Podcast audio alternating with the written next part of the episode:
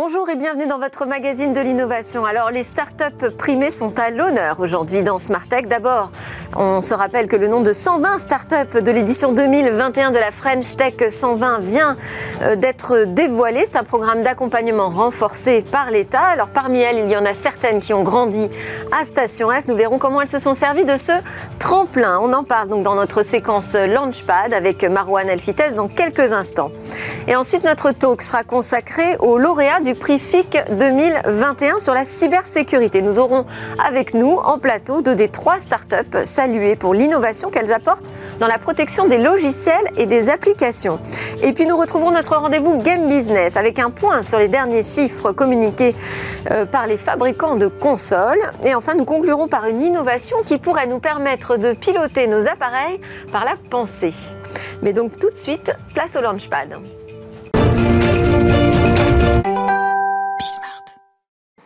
Alors, on va parler de ces success stories chez les startups avec Marwan Elfites, qui est responsable des programmes startup de Station F. Peut-être euh, resituer d'abord le contexte de l'annonce de ce FT 120, comme on dit, donc c'est French Tech. French Tech 120 et French Tech 40.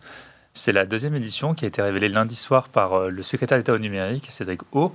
Euh, l'ambition, c'est de mettre en avant les 120 scale-up française du coup de l'écosystème pour qu'elle soit bien identifiée et pour qu'elle puisse aussi s'exporter à l'international. Et dans ces 120, il y a un Next 40, donc il y en a 40 qui sont particulièrement prometteuses peut-être pour devenir les nouvelles licornes. Oui, en fait, dans les critères de sélection, il y a différentes choses qui sont regardées. Effectivement, les Next 40, qui est un peu l'équivalent du CAC 40, mais pour les startups, il s'agit des, des 40 plus grosses levées et, j'insiste beaucoup sur le et, et celles qui ont une croissance importante de chiffre d'affaires de 30% par an lors de ces trois dernières années. Donc c'est un, une grosse partie. Puis les, les 80 autres sont des critères soit de levée, soit chiffre d'affaires. Et ensuite, donc ces euh, startups qui sont sélectionnées dans le FT 120, elles vont être accompagnées par l'État financièrement Elles vont être accompagnées, elles vont créer ce lien entre l'administration et les startups, euh, avec notamment des correspondants French Tech qui vont les accompagner sur la partie investissement, sur la partie euh, fiscalité, sur la partie export. Il y a aussi pas mal de choses qui ont été dévoilées, notamment en lien avec Euronext, la principale place de marché en Europe, pour les accompagner si elles souhaitent évidemment s'introduire en bourse en Europe. D'accord, donc c'est plus un accompagnement intellectuel euh, que financier. Oui, mais il y a aussi, euh, alors financier de manière indirecte, euh, là sur la partie commerciale, il y a aussi la volonté de pouvoir les, intégrer dans des délégations officielles. souvent, on parle de groupes du CAC 40 qui sont accompagnés par le Premier ministre ou le, chef de mhm. l'État. Là, les startups peuvent aussi, pourront aussi participer à certains voyages. Ok, super. Et donc, ce qui nous intéresse, c'est euh, comment elles en sont arrivées là, à cette euh, sélection, quels euh, tremplins les ont aidées à passer ce cap? Et un campus comme Station F en est un, évidemment, puisqu'on voit que certaines font partie, sont des anciens résidents, en fait, sont des anciennes résidentes du campus. Oui, il y a trois niveaux de, de, liens qu'on peut voir avec Station F. Il y a, alors vous savez, hein, Station F, c'est pour l'essentiel, 80% des startups qu'on a sont des startups très jeunes, hein, qui sont entre le précide et le CID. On a quand même eu des grosses startups qui sont aussi passées par Station F d'un point de vue accélération. Alan a été accéléré un peu par, par Facebook, ABTST par Microsoft, BioSerenity par le, l'Institut Cerveau de la Moelle Épinière. Donc, on a eu aussi des grosses startups qui étaient déjà assez avancées, qui sont quand même passées euh, consommer quelques ressources du campus. On a aussi des startups qui ont été rachetées par des, startups qu'on voit dans cet indice du French Tech 120, euh, notamment euh, Swivana par Swile, euh, VP, donc vente privée, a, aussi acquis deux startups de, de, Station F, Crafty a été racheté par Talentsoft, etc. Donc ça, c'est super intéressant de voir aussi cet écosystème qui se nourrit de lui-même qui... on lui reprochait souvent de ne pas être assez liquide. Et puis on a aussi deux startups qui sont, elles, on peut le dire, nées en tout cas, elles sont arrivées toutes petites à Station F. Elles sont passées par le programme HEC, qui est un programme historique, euh, qui est avec nous depuis le début, c'est Metadome et Luco. D'accord. On va faire un petit focus sur l'histoire de l'une d'entre elles pour que ce soit plus concret. Alors, on va choisir euh, Luco. Euh, d'abord, ce programme HEC, c'est quoi? C'est les élèves de l'école qui choisissent les startups ou les idées qu'elles ont envie d'accompagner? Alors, pas que. Alors, le programme HEC existait avant Station F. Il a beaucoup grossi en arrivant avec nous depuis 2017. vous allez retrouver des alumni d'HEC donc, sur l'un des parcours d'HEC, mais aussi, c'est ouvert à tout le monde. Donc, si vous faites un cursus en ligne d'HEC, si vous avez ce, petit badge, vous pouvez prétendre au programme. D'accord. Et donc, Luco, c'est quoi Alors, parlez-nous un petit peu de, cette idée, de cette start-up. Ah, Luco, c'est super intéressant parce qu'il finalement, il coche des cases qui ne sont pas forcément évidentes lorsqu'on pense à l'écosystème euh, start-up aujourd'hui. Alors, Luco, ils sont nés euh, fin 2016 et au départ, ils euh, produisaient uniquement des capteurs connectés pour la protection des foyers. et aujourd'hui, ils se définissent comme étant une néo-assurance habitation et aussi qui permet de protéger les les foyers. Donc ils sont devenus une assurance habitation en mai 2018. donc ils sont allés sur un secteur qui est assez particulier. Souvent lorsqu'on pense aux startups et, et aux générations d'idées, on ne va pas penser à des marchés comme l'assurance qui sont des marchés très régulés et aussi au hardware. Donc ils produisent toujours des capteurs connectés pour protéger les foyers, notamment qu'on peut placer sur, sur les portes d'entrée, euh, sur les capteurs électriques euh, ou de consommation d'eau. Et donc, quand on entend hardware et assurance, souvent, ce sont un peu des red flags pour les investisseurs. On se dit, mais oula, ils vont sur des marchés très compliqués. Et au contraire, c'est ce qui fait toute leur force. Et en plus, donc, elles ont su euh, déjà évoluer dès, le départ, je dirais. Ça montre une forte agilité. Quels sont les résultats donc, de Luco ah, Ils ont près de 100 000 euh, assurés aujourd'hui, euh, après quelques, années d'activité. C'est assez impressionnant. Et ce qui fait leur force, vous allez retrouver dans, l'équipe des fondateurs, notamment Raphaël, le, fondateur PDG. C'est un entrepreneur en série. Hein. Il, en est à son troisième essai. Les deux premiers n'ont pas fonctionné. Euh, il est passé par l'école un peu Rocket Internet, cette, ce startup studio d'origine allemande qui finalement forme pas mal d'entrepreneurs aujourd'hui qu'on retrouve dans différentes entités. et aussi, aujourd'hui, ils, ils, ont aussi levé plus de 50 millions d'euros, c'est assez colossal, avec des fonds assez particuliers, des fonds assez sexy, des fonds américains notamment. Axel Partners ou Founders euh, Fund, qui sont, font partie des plus gros fonds de la planète. Euh, notamment Founders Fund, il y a pas mal de partenaires qui viennent de cette euh, fameuse mafia PayPal, mhm. Peter Thiel notamment, pour, pour ne pas le citer. Et donc c'est super intéressant de voir des fonds américains qui aujourd'hui regardent la scène européenne, regardent des startups françaises comme Luco et, et y croient fortement. Alors, au-delà du, FT 120, vous, quelles sont euh, les leçons que, vous retenez quand vous voyez des startups comme ça quitter votre campus et devenir euh, de grandes startups? Bah, Il y a pas mal, euh, pas mal de choses qu'on en tire de, cet indice qui a été dévoilé lundi. Il y a la première question, ce, lien fondamental que, que, doivent avoir les startups avec l'État. nous, depuis 2017, depuis le premier jour, on a la chance d'avoir une super entité qui s'appelle French Tech Central qui va réunir les services publics qui sont installés du coup à Station F et qui vont rencontrer ces startups et faciliter ce lien entre l'administration et les entrepreneurs. Donc le French Check 120 permet de pourquoi c'est important? Pour faire bouger l'administration ou pour aider les startups Pour que l'administration déjà connaisse les problématiques des entrepreneurs. Ce qui est super intéressant à Station F, c'est mm. qu'elles vont vivre au quotidien avec les entrepreneurs. Donc le fait de les côtoyer permet de changer pas mal de process sur les visas des étrangers notamment, sur euh, la capacité d'aller euh, aussi s'exporter à l'international. Donc ce sont des démarches très très importantes, aussi le lien avec euh, la BPI par exemple. Donc ça, c'est une première leçon et le fait de pouvoir l'exporter à des startups plus avancées montre à quel point c'est clé. Il y a aussi une autre leçon qu'on tire de cet indice, c'est malheureusement, c'est normal, à très court terme, le manque de diversité. Mhm.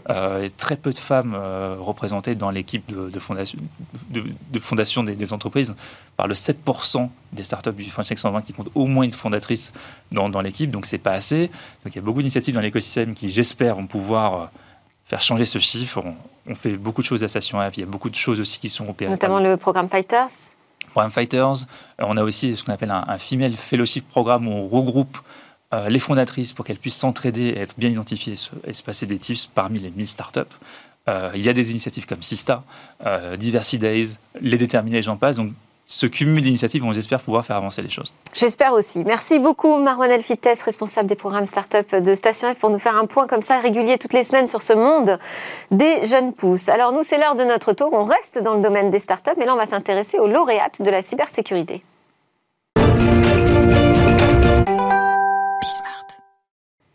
Et je reçois en plateau donc les deux premiers lauréats récompensés dans le cadre du prix Startup FIC 2021. Alors FIC, c'est le Forum international sur la cybersécurité et ce prix est organisé conjointement par la Gendarmerie nationale, CEIS qui est co-organisateur du FIC et avec le soutien de la région Hauts-de-France. Alors on va les découvrir ensemble en avant-première, figurez-vous.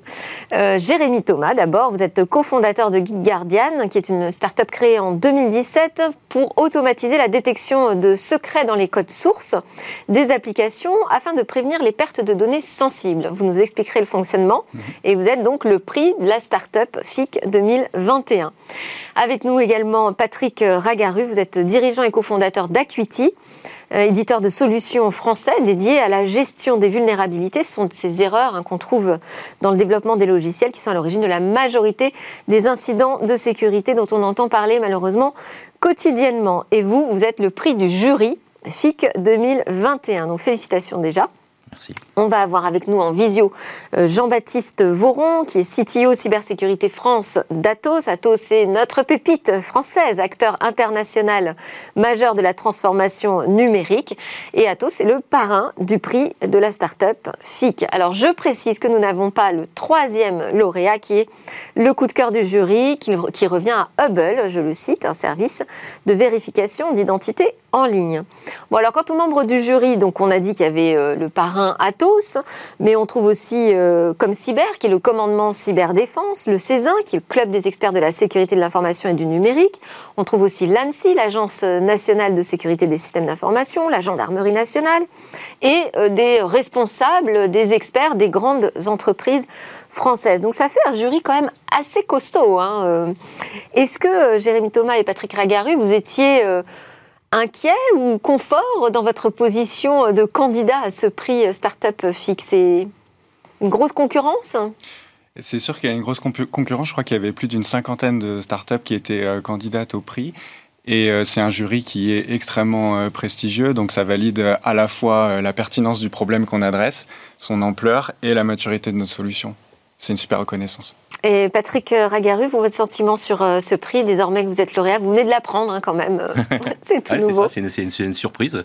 Euh, mais comme, comme, comme, l'a dit Jérémy, je pense qu'on on est vraiment sensible à, l'éclectisme du jury et puis ça nous conforte dans notre, dans notre vision et dans notre stratégie. Et puis ben, c'est une surprise parce que le, je pense que le, la compétition a été relevée, il y avait des candidats de, de grande valeur et on est très fiers de, de sortir euh, lauréat de ce concours. Et tout l'enjeu, en fait, euh, pour gagner ce prix, c'est d'être innovant. Donc, on va parler de vos solutions pour comprendre comment vous apportez de l'innovation dans la cybersécurité. On a plutôt l'impression que c'est un vieux métier, finalement, euh, la sécurité, détenue par des grands éditeurs de logiciels. Et là, on voit qu'on pousse énormément de start-up parce qu'elles apportent de l'innovation. Alors, on va commencer avec Guide Guardian. Vous, votre solution, je disais, c'est de parer aux fuites, de parer, pardon, les, clés, les fuites des clés d'API fréquentes. Alors, expliquez-nous. Euh, quel est votre mode d'intervention? Donc nous, on s'intéresse à la sécurisation du cycle de développement euh, logiciel, c'est-à-dire en fait à la sécurisation des applications, à la sécurisation du code source. Et ce qu'il faut euh, bien comprendre, c'est que le, développement logiciel, il est au cœur aujourd'hui de la stratégie de nombreuses entreprises. Et ça, dans toutes les industries. même des industries qui nous paraissent exister principalement dans le monde physique. je prends l'exemple de l'industrie automobile et Tesla, par exemple, qui développe énormément de logiciels. Et donc le, sujet stratégique pour les dirigeants, c'est de amener le plus rapidement possible leur logiciel sur le marché et de le faire évoluer le plus rapidement possible avec euh, les besoins euh, du marché, de leurs utilisateurs. Et pour ça, euh, même si, d'après vous, c'est un vieux métier, la cybersécurité, mais la façon dont ils développent les logiciels a radicalement changé. Ça, j'ai cru comprendre que sur les logiciels, on avait quand même quelques soucis sur la sécurité. D'ailleurs, c'est intéressant de noter que vous êtes tous les deux sur le soft, hein, sur des solutions de sécurité qui concernent le soft. Et donc, ces, nouvelles façons de, développer des logiciels, eh ben, elles créent de nouveaux types de vulnérabilités et c'est pour ça qu'il faut innover et c'est là qu'on entre en jeu. Alors, expliquez-nous comment ça fonctionne. Quel est le caractère innovant de votre solution? Alors, euh, pour faire euh, euh, très très simple, disons que vous et moi, si on se connecte à un système, on va utiliser un mot de passe. Mais les systèmes, ils communiquent aussi entre eux. Et pour ça, ils utilisent, vous avez parlé de clés d'API ou d'autres identifiants qui ont vocation à être utilisés de façon programmatique. Et euh, le problème, ça permet de se connecter rapidement à des applications externes. Ça permet à tous les systèmes de se connecter euh, entre eux. Et le problème, c'est que vu que ces, ces, identifiants sont utilisés de façon programmatique, ils vont se retrouver dans le code source. Et euh, ce code source, il est très largement accessible à l'intérieur de l'organisation. Il est euh, très largement distribué, donc il peut être publié, il peut être envoyé à des clients. Euh, il va se retrouver sur plein de stations de travail de développeurs. Il va se retrouver sur plein de serveurs. Et il suffit qu'un seul de ces endroits soit compromis pour que tous les secrets qui sont à l'intérieur du code source soient compromis. Donc pour prendre une analogie très très simple, de la même façon que vous n'allez pas partager euh, le mot de passe des comptes bancaires de la société euh, sur euh, un Google Drive accessible à l'ensemble des collaborateurs, et eh ben vous n'allez pas mettre de secret dans votre code source. C'est pour ça qu'on détecte les secrets dans le code source. Alors, on va, avant de vous donner la parole pour présenter votre solution, je voulais qu'on interroge Jean-Baptiste Voron, donc de chez Atos, le parrain de ce prix. Bonjour Jean-Baptiste. Bonjour. Donc on a remarqué hein, que euh, ces deux prix euh, sont sur la sécurisation du, logiciel. Alors c'est quoi? Le, jury avait vraiment envie de marquer le coup euh, dans ce domaine? Oui, euh, je pense que le logiciel aujourd'hui euh, est, une brique essentielle euh, du, des systèmes d'information globalement. évidemment, le matériel porte encore une part importante de, la sécurité, mais le logiciel devient de plus en plus important par les démarches d'externalisation. On, parle beaucoup de move to cloud, on parle de digital workplace. Donc, on, on a besoin de soutenir cette innovation en cybersécurité par des briques software. Et, je pense que c'était essentiel et on le voit de plus en plus. Hein, L'innovation, elle passe aussi par du soft et ça se traduit euh, par, par les, lauréats euh, de, ce préfic 2021. Euh, et alors, comment vous avez fait votre choix parmi les 52 candidats? Il y en a 11 finalement qui, qui ont passé les fourches codines de la sélection et que vous avez audité oui, tout à fait. Donc c'est un audit qui est euh, partagé avec tous les membres du jury. On note sur un certain nombre de, critères, on, exprime nos, convictions, nos positions. Il faut voir que ce, jury, hein, ces membres du jury, euh, ce sont tous des, personnes qui sont opérationnelles dans la cybersécurité, qui sont confrontées à des problèmes de sécurité quotidiennement et donc qui jugent par rapport aussi à leur euh, ressenti et, par rapport à l'adéquation de ces innovations par rapport à leurs besoins. On n'est pas dans de la cybersécurité paillette. On n'essaye pas de lancer des idées en l'air en espérant qu'elle qu'elle euh, adresse un problème de, sécurité. On est réellement, et les deux solutions qui sont sur le plateau aujourd'hui, adressent des problèmes quotidiens des RSSI. Euh, et, je pense que ça, a marqué le, jury et c'est pour ça qu'on a souhaité les, les mettre en avant aujourd'hui. Ah, alors Patrick euh, Ragarus, c'est un bon lancement ça. À quel besoin répondez-vous aujourd'hui avec la solution Acuity?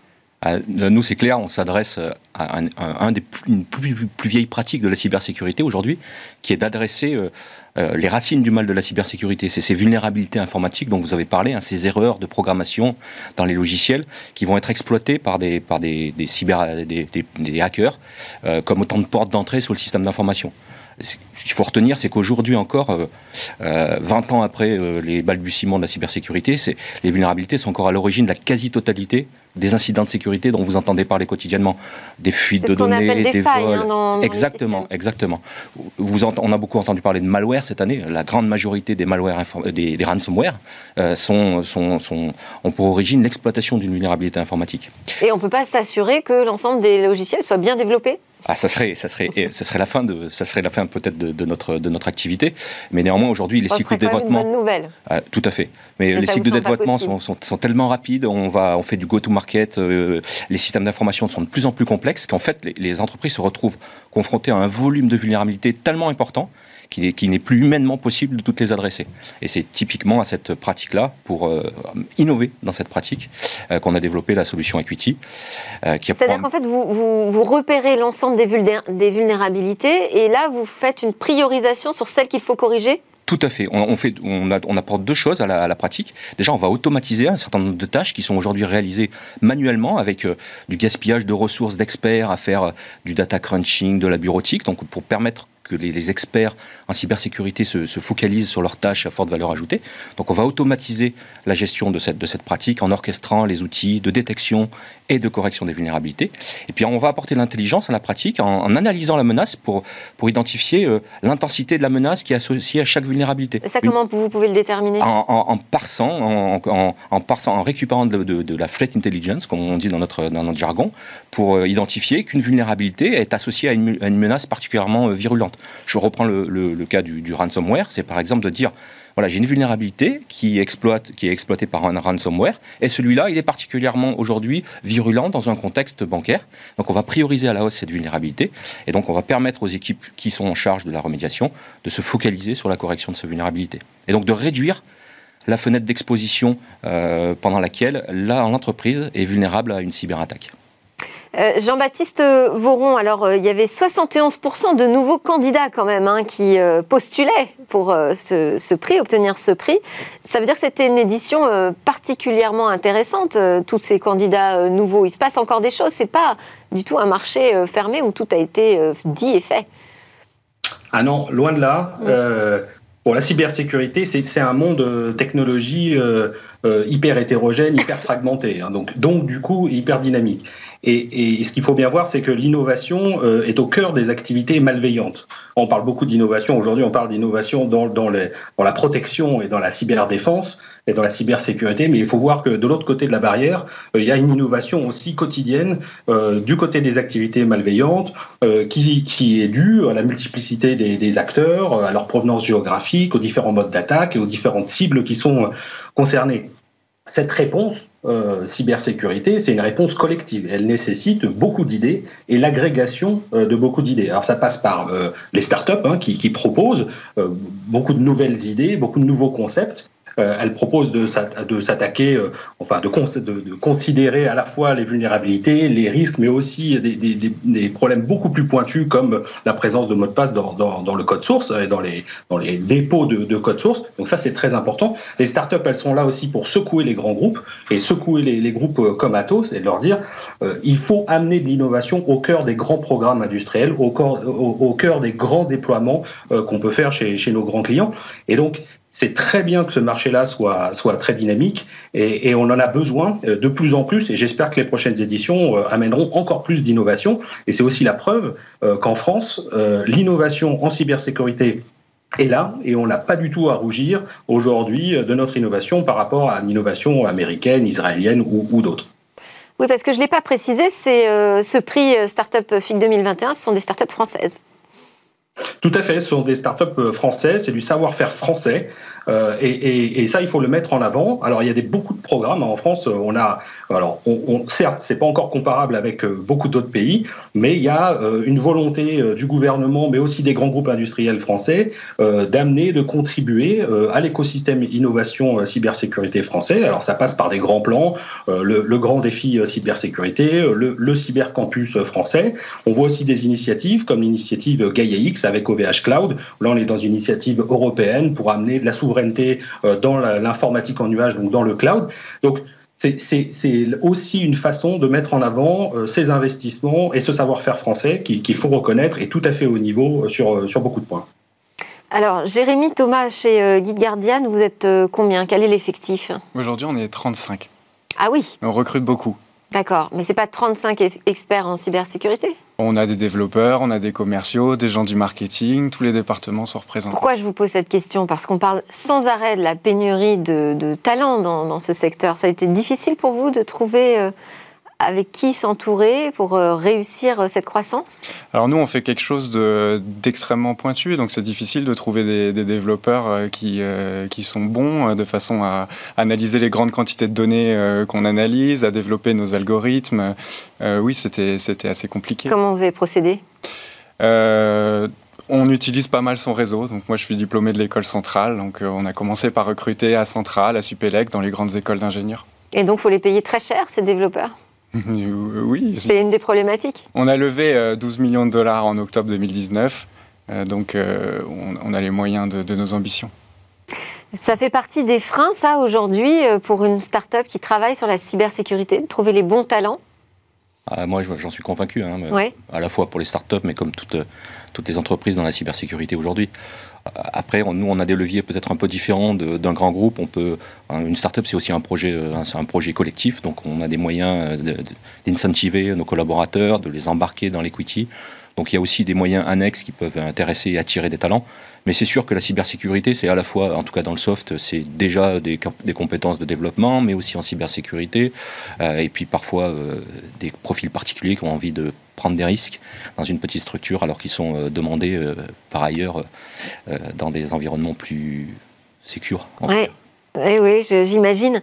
Alors justement, parce que dans, la façon dont vous présentiez votre solution, Acuity, vous disiez, c'est l'occasion aussi pour tous ceux qui travaillent sur le développement du logiciel de se concentrer sur des tâches à forte valeur ajoutée. Alors c'est quoi ces tâches à forte valeur ajoutée dans le développement? Ah, en tout cas, nous, c'est au cœur de la proposition de valeur d'Acuity, c'est de dire, voilà, il y a une pénurie de talents dans les entreprises, de, talents en cybersécurité, et ces gens-là ne font pas toujours de la cybersécurité, ils vont faire de la bureautique, de l'analyse de données, du data crunching. Nous, ce qu'on fait, c'est qu'on va essayer de leur donner euh, l'information utile pour qu'ils puissent projeter leur expertise sur là où ils ont de la valeur. Donc que les entreprises puissent utiliser. Donc quoi? Plus de créativité? De la créativité, de l'analyse pointue. Aujourd'hui, la machine, elle ne remplace pas un expert en cybersécurité. C'est de l'analyse profonde, c'est des scénarios d'attaque, c'est beaucoup d'intelligence derrière. La stratégie la stratégie, puis beaucoup de technicité aussi, je pense. c'est des profils rares parce qu'ils doivent se mettre à la place d'un attaquant, euh, et tout en étant euh, euh, éthique. Il y a, c'est des vraies compétences pointues, rares, et donc je pense qu'il ne faut pas les gâcher. Donc je pense que la technologie, elle est aussi là pour les aider, pour qu'ils puissent se recentrer là où ils ont envie de travailler et permettre aux entreprises d'économiser, en tout cas de permettre à ces gens-là de travailler là où ils ont une vraie valeur ajoutée. Alors, Jérémy Thomas, vous parliez de votre euh, levée de fonds. Euh, vous avez donc euh, connu une trajectoire assez. avec une forte croissance, avec assez impressionnante. On compte qui parmi vos investisseurs? Alors, on compte la BPI, par exemple, pour le côté français, mais on compte aussi un fonds anglo-saxon qui s'appelle Balderton Capital. D'accord. Et comment vous êtes allé chercher ce fonds étranger? Alors c'est plutôt lui qui est venu euh, à nous. Ah, donc on euh, se fait repérer. Oui, on a la chance d'être dans une industrie qui est extrêmement dynamique, où il y a beaucoup d'innovation, comme on le disait tout à l'heure. Et euh, nous, on a aussi des succès commerciaux, principalement aux États-Unis. Donc il faut savoir qu'on est une start-up française et il est hors de question de renier nos origines. C'est pour ça que je suis avec vous aujourd'hui. Mais on a commencé notre démarchage commercial aux États-Unis depuis la France, avec des commerciaux qui travaillaient parfois en décalage horaire, parfois tard le soir pour atteindre la côte ouest des États-Unis. C'était votre premier marché? C'est là qu'on a, qu'on a commencé parce qu'en tant qu'éditeur de logiciels, si, si on veut un jour euh, gagner le marché mondial, euh, les États-Unis sont un passage absolument obligé. Et donc on n'a pas le temps de commencer par euh, l'Europe et de grandir ensuite. mais le marché européen gagne en maturité et c'est pour ça qu'on est présent au fixe. C'est l'occasion pour nous de nous lancer sur le marché français et européen D'accord. Donc vous, si je vous parle de votre trajectoire, là demain, votre croissance, vous l'envisagez davantage sur l'Europe parce que les États-Unis, finalement, c'est déjà acquis. Ah, les États-Unis sont un marché absolument gigantesque. Euh, J'ai pas du tout euh, la prétention de dire qu'il nous est euh, acquis aujourd'hui. Bon, je voulais aussi qu'on parle de, chacun votre parcours, d'où vous êtes issu. Qu'est-ce qui, qui, a été moteur pour vous euh, dans le lancement de cette aventure entrepreneuriale? Peut-être démarrer ensemble, Patrick. Euh, ouais, moi je suis en plus je suis bien placé pour, pour en parler parce que je suis pas, comme vous pouvez le constater, je suis pas, je suis pas, je suis un vétéran de, de, de, l'entrepreneuriat. Pas le jeune start-upper. Non, pas tout, je suis un peu, je suis un peu atypique. enfin ça va, hein, je vous rassure. Hein. Mais merci, merci. euh, non, moi je suis passé, j'en suis à mon quatrième projet entrepreneurial d'ailleurs, euh, donc toujours dans la cybersécurité. Euh, mais ce qui m'a donné envie, c'est ah, c'est l'entrepreneuriat, je pense que c'est clair, c'est d'avoir envie de projeter les, les innovations que j'imaginais plus rapidement, euh, avec plus de risques, euh, euh, bien évidemment, mais peut-être avec plus d'agilité que j'aurais pu le faire dans une grosse structure, même si même si il y a beaucoup d'innovations aussi portées par les grands groupes. Donc c'est l'envie de créer et puis l'envie de, de, de, grandir rapidement et, et d'être agile. Et vous, vous avez senti dès le départ qu'il y avait vraiment des marchés à prendre, des mm. places à prendre? Oui, moi contrairement à Patrick, je suis pas un vétéran, mais euh, ce qui m'a conduit à la cybersécurité, c'est euh, la, passion pour l'analyse d'une grande quantité de données. Et euh, c'était un terrain de jeu absolument formidable pour moi d'avoir accès à tant de codes sources pour y détecter des vulnérabilités. Et c'est pour ça qu'on a créé la boîte avec mon associé à peu près au moment de la sortie de l'école. Bon, bah, j'espère que ça donnera aussi envie aux femmes de se mettre euh, sur ce secteur, hein, parce que je sais que dans votre équipe, il y en a une. Oui, il y en a. Non, il y en a un petit peu plus. il y en a quelques-unes. D'accord. Bon, ça commence. Et on en recrute des femmes aussi. Donc... Euh. J'imagine, j'imagine. Euh, Jean-Baptiste Voron, vous faites une veille, vous pratiquez la veille autour des startups françaises de la cyber. Qu'est-ce que vous voyez émerger comme tendance? Quel est notre niveau d'expertise? On se situe comment par rapport aux autres pays? Alors, euh, bon, cette veille, elle est, elle est très complexe, hein. elle est pratiquement infinie, puisque des idées, il en sort euh, tous les jours, euh, en France et dans le monde. Donc, on, va se concentrer, nous aussi, on va croiser cette veille avec l'évolution de la, la menace. et je pense que cette, cette, cette, veille aujourd'hui, elle se concentre sur quelques secteurs clés, comme euh, la, partie, euh, tout ce qui concerne la sécurité du cloud, euh, qui est aujourd'hui critique, la, sécurité en, ce qui concerne l'intelligence de la menace, donc la détection de nouvelles menaces, de, menaces discrètes ou d'autres types de menaces beaucoup plus vicieuses. Donc là, avec l'apport de l'intelligence artificielle typiquement. Et puis, il y a, un, grand secteur qui est en train de se développer, qui est l'orchestration et l'automatisation de la détection et de la réponse. Euh, l'un des enjeux de la cybersécurité, euh, ça va être la capacité à automatiser la chaîne depuis la détection jusqu'à la réaction euh, pour réduire le temps. Tout à l'heure, on parlait de la réduction du temps pendant lequel l'entreprise est vulnérable. Là, c'est on va réduire le temps entre le moment où on détecte l'attaque et le moment où on réagit l'attaque. Euh, pendant maintenant, ça fait ça fait cinq ans qu'on se concentre beaucoup sur la détection, détecter qu'on est attaqué, savoir qu'on est attaqué.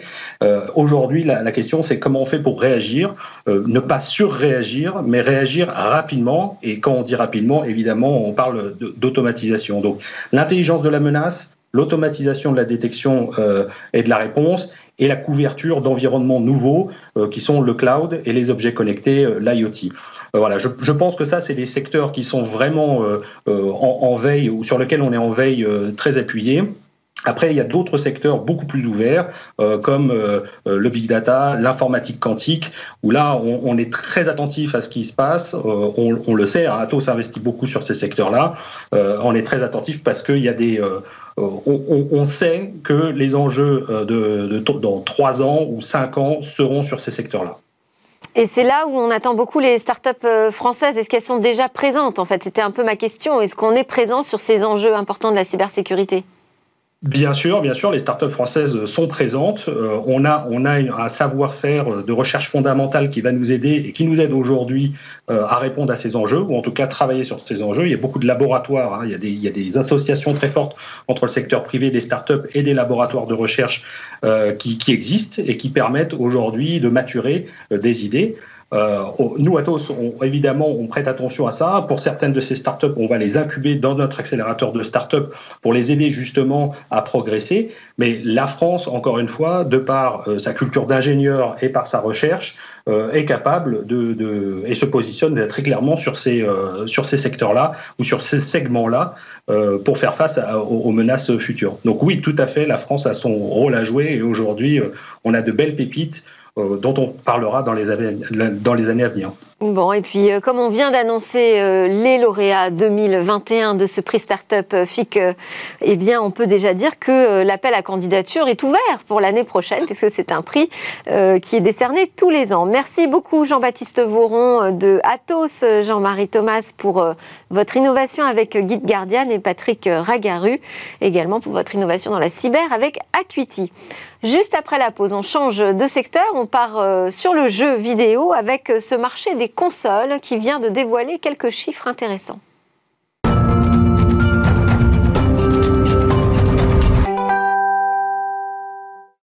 Et nous sommes de retour sur le plateau de Smartech pour notre rendez-vous avec euh, Guillaume Monteux. Guillaume Monteux, président de Gatsby, société spécialiste de l'in-game advertising. Pour notre chronique, Game Business. Bonjour Guillaume. Bonjour Delphine. Alors cette semaine, on va commenter, vous allez nous commenter les derniers résultats publiés par les fabricants de consoles. Absolument. Le mois de février, c'est le mois dans lequel les sociétés publient les résultats de l'année d'avant. Sony, Microsoft et Nintendo n'y dérogent pas, ne dérogent pas à la règle et on a appris très récemment des choses très intéressantes. Alors on va commencer par Sony parce que Jim Ryan, le patron de la division gaming de Sony, nous avait dit que tout allait bien, mais au, CES 2021, mais ne nous avait pas donné de chiffres. Le 3 février euh, dernier, Sony publie ses résultats.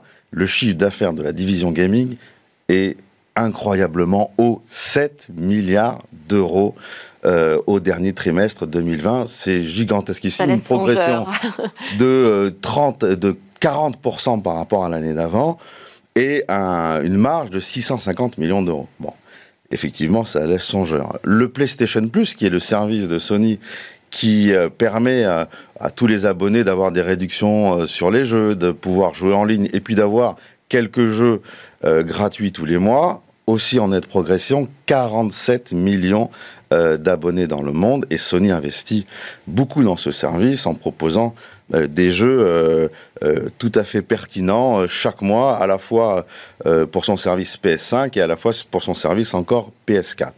Côté logiciel aussi, des, résultats aussi faramineux, impressionnants et, et, très très intéressants. Sony a vendu au dernier trimestre 2020 104 millions de jeux.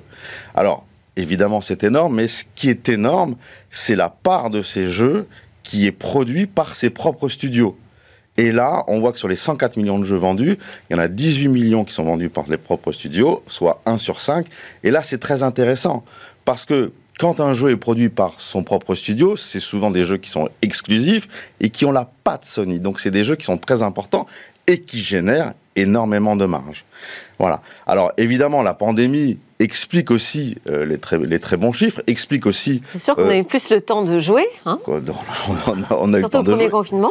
Absolument. Euh, explique aussi le fait que Sony a aussi annoncé que 60% de ses ventes de ces jeux étaient faites dorénavant en numérique et plus en physique, mais on sent quand même un mouvement, on va dire, euh, de fond euh, autour du jeu vidéo. Et ces formidables progressions de chiffres, pour moi, sont plus des révélateurs, si vous voulez, euh, qu'autre chose. Euh, C'est-à-dire qu'on sort du marché du gamer pour vraiment aller sur euh, du grand public. Voilà, on, voilà. Le, là, on, révèle le fait que l'industrie du jeu vidéo est une industrie qui est grand public, qui est une industrie un divertissement comme un autre, monstrueux et qui compte énormément en chiffres. Alors, un chiffre aussi que Sony a partagé qui est très très intéressant, c'est le chiffre d'affaires du PlayStation Network en 2020. Euh, et là, 13,5 milliards d'euros sur le PlayStation Network.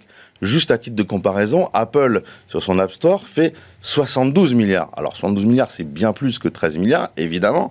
Mais si on rapporte ce chiffre au nombre de consoles et au nombre d'iPhone, là, on voit quand même que les joueurs dépensent beaucoup d'argent.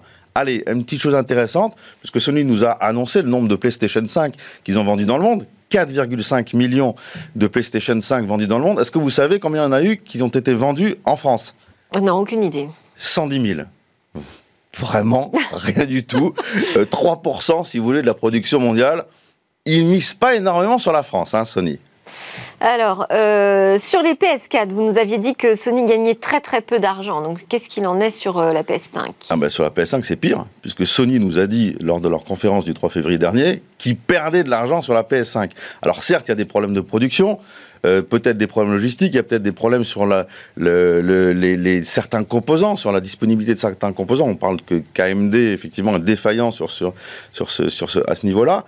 Mais en fait, moi, je suis Sony, je ne vais pas produire et vendre euh, mes consoles tant que j'ai pas des jeux qui justifient l'achat de ces consoles et sur lesquels je peux faire de la marge.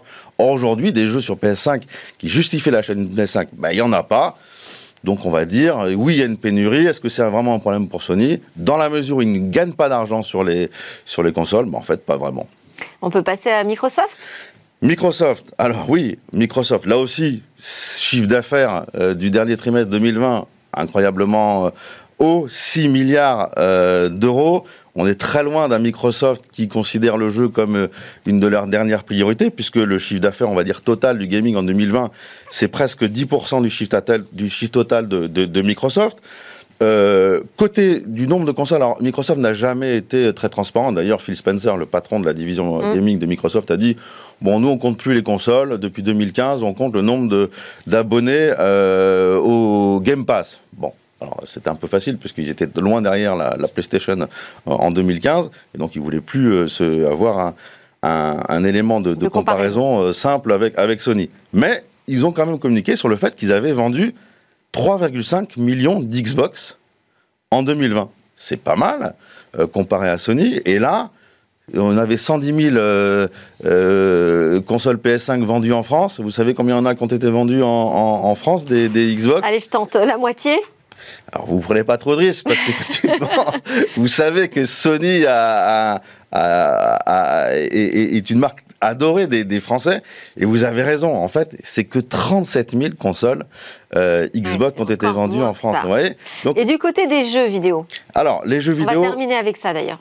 Alors les jeux vidéo, Microsoft donc a massivement investi dans euh, l'acquisition de studios de jeux pour les raisons qu'on a déjà expliquées dans cette, euh, dans cette émission et ça fonctionne très bien. Le Game Pass progresse, 18 millions d'abonnés euh, au, game, au, Game, Pass, et euh, Satya Nadella, le patron de Microsoft, l'a dit publiquement, les investissements dans le domaine du jeu vidéo et plus particulièrement dans le domaine du logiciel, vont poursuivre. On se souvient l'année dernière que Microsoft était pressenti pour racheter l'éditeur Sega à 4 milliards de dollars et que Microsoft était aussi pressenti pour racheter l'éditeur de jeux Warner, filiale de Time Warner de, et, et d'aujourd'hui d'AT&T, ces deux acquisitions n'ayant pu voir le jour. Exactement. Merci beaucoup Guillaume On n'a pas eu le temps de commenter les chiffres de Nintendo. Mais ils sont dans la même verbe.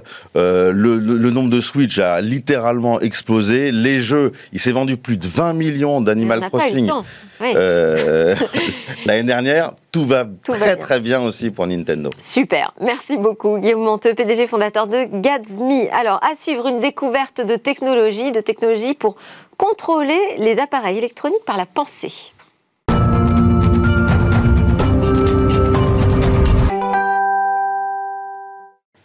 Et demain, le contrôle par la pensée. Bonjour Cécilia. Aujourd'hui, vous allez nous présenter une technologie de connexion neuronale. Oui, alors vous venez de parler de jeux vidéo. Moi, je vous propose de laisser tomber les manettes, de laisser tomber les claviers.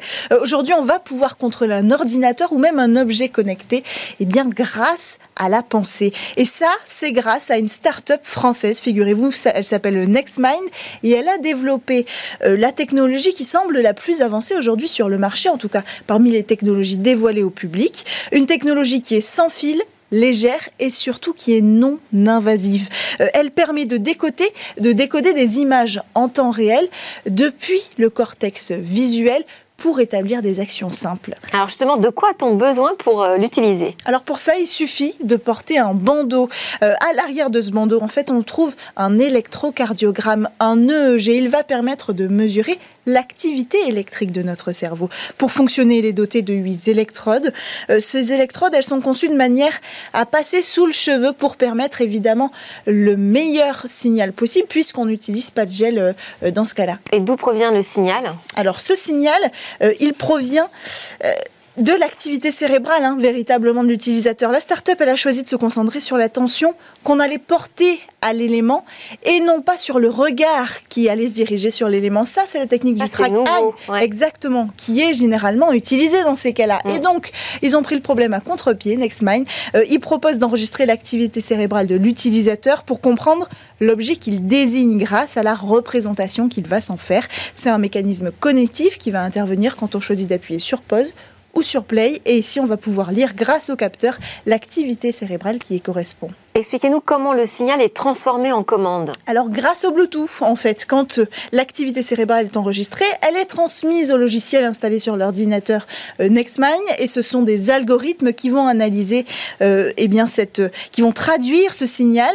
Pour le traduire en temps réel, il faut l'adapter aussi à chaque utilisateur. Donc il y a euh, un calibrage avant chaque utilisation. Dans ce calibrage, on va voir s'afficher des bâtonnets bleus au milieu de bâtonnets blancs et une fois qu'on aura réussi à se concentrer dessus, ils vont euh, se disposer en triangle. Et en fait, on va comme ça apprendre, entraîner notre cerveau à focaliser notre attention sur une commande précise. Et qu'est-ce qu'on va pouvoir euh, commander comme ça par la pensée? Alors pour le moment, on est sur des commandes basiques, hein, il faut le dire. Euh, on pourra commander un jeu vidéo, par exemple, avec des jeux plus complexes par la pensée. les actions seront en plus euh, des manettes et des claviers, il faudra quand même y retourner.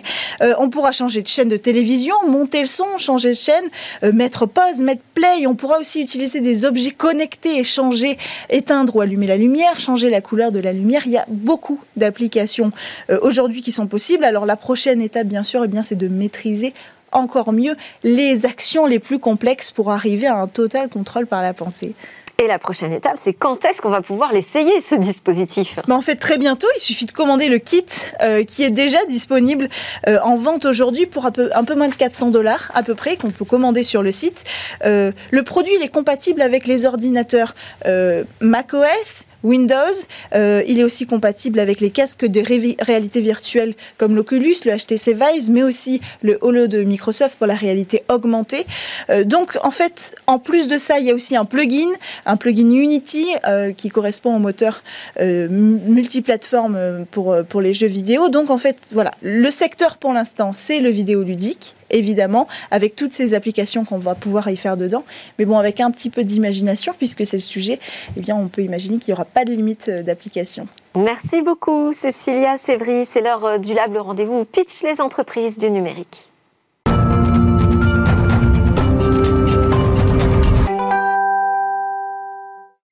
Merci à tous de nous avoir suivis. J'espère que vous aurez apprécié comme moi ces découvertes de start-up innovantes à la fois dans la cybersécurité et pour ce programme de FT 120. Je vous dis à demain pour de nouvelles découvertes et discussions sur la tech.